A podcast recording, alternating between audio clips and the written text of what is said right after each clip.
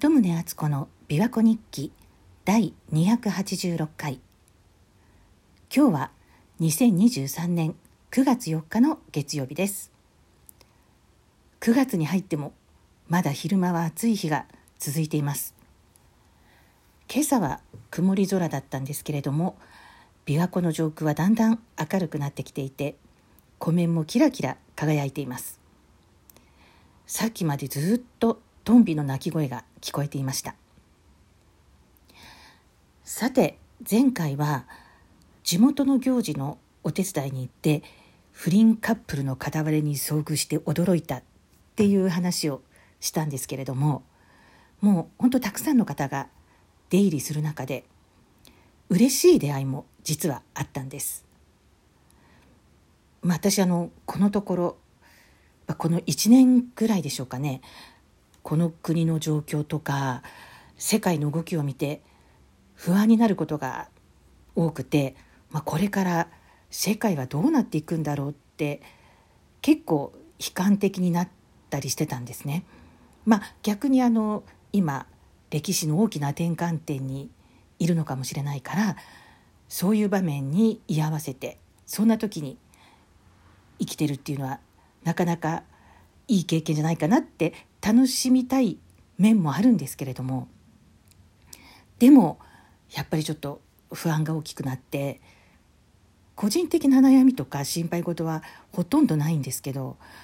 今後の世の中のことを憂いて悩んでしまうという変な状況になってたんですけれども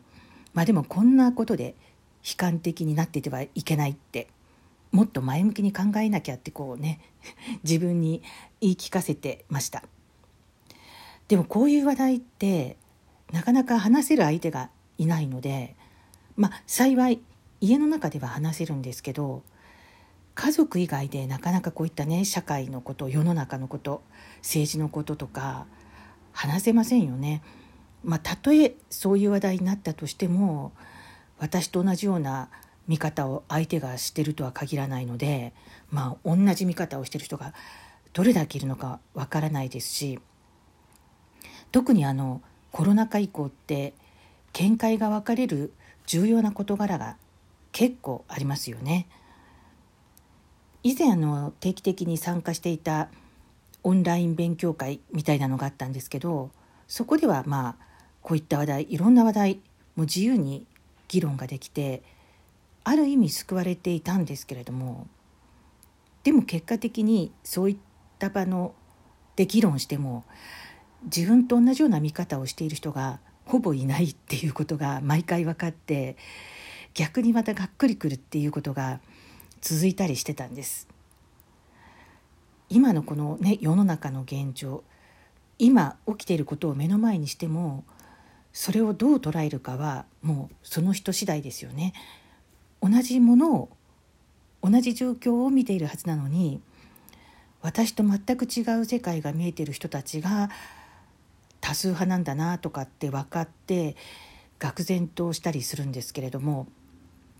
まあどちらが正しいとか間違ってるとかではないんですけど現実の捉え方がこんなにも違うんだなって思ってなので当然危機感も違うわけなんですがそれでこうちょっと孤独感を覚えたりもするわけです。で今回その地元の行事のお手伝いにたくさんの方がいらしてたんですけどもその中にその地元の方ではないんですけれどもその行事を仕切ってらっしゃる方とご縁のある方がお手伝いに何日かいらしててでその方と私は一日だけ一緒になって意気投合したんですね。まあ、その方が私と同じようななんか大きな危機感を抱いてるってことが分かったからなんですけれども珍しくそのね休憩時間に時事問題みたいな話になったんです。でその時にその方がポロッとその危機感を吐露されたんです。でも周りの人たちは「へえそんなことあるの?」っていうくらいの反応でへえ初めてそんな話聞くわっていうような状況だったんですけどでもその方の危機感は相当のものだっていうことが私には分かったので後でこうちょっと個人的にちょっとお話をしたら意気投合したというわけです。まあ、今までああいう場でそんな話題が出るなんてことはなかったのでそれだけでも画期的なことだったんですけどねまあそれもその方がこう引き出してくださったんだと思うんですけど、まあ、そもそもはあの私が以前に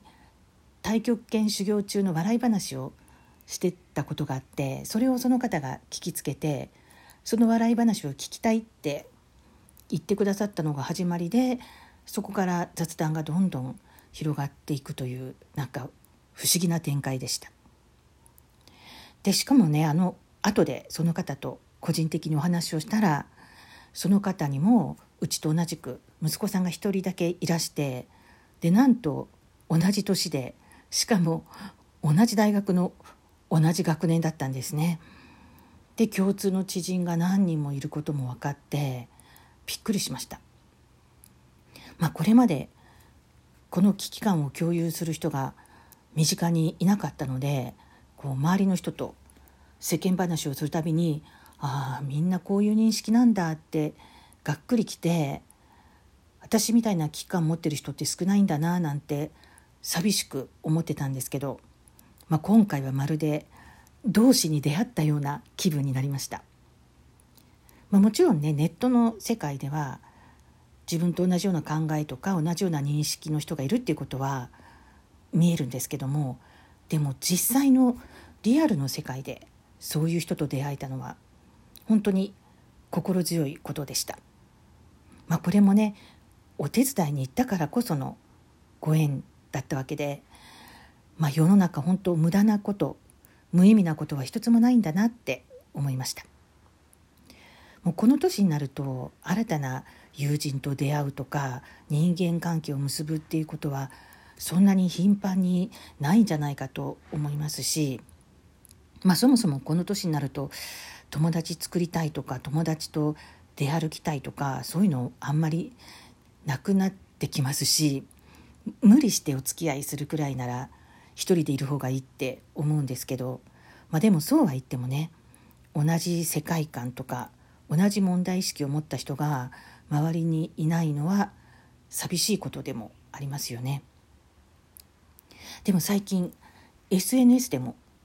同世代のとっても共感できる方との出会いがあったりして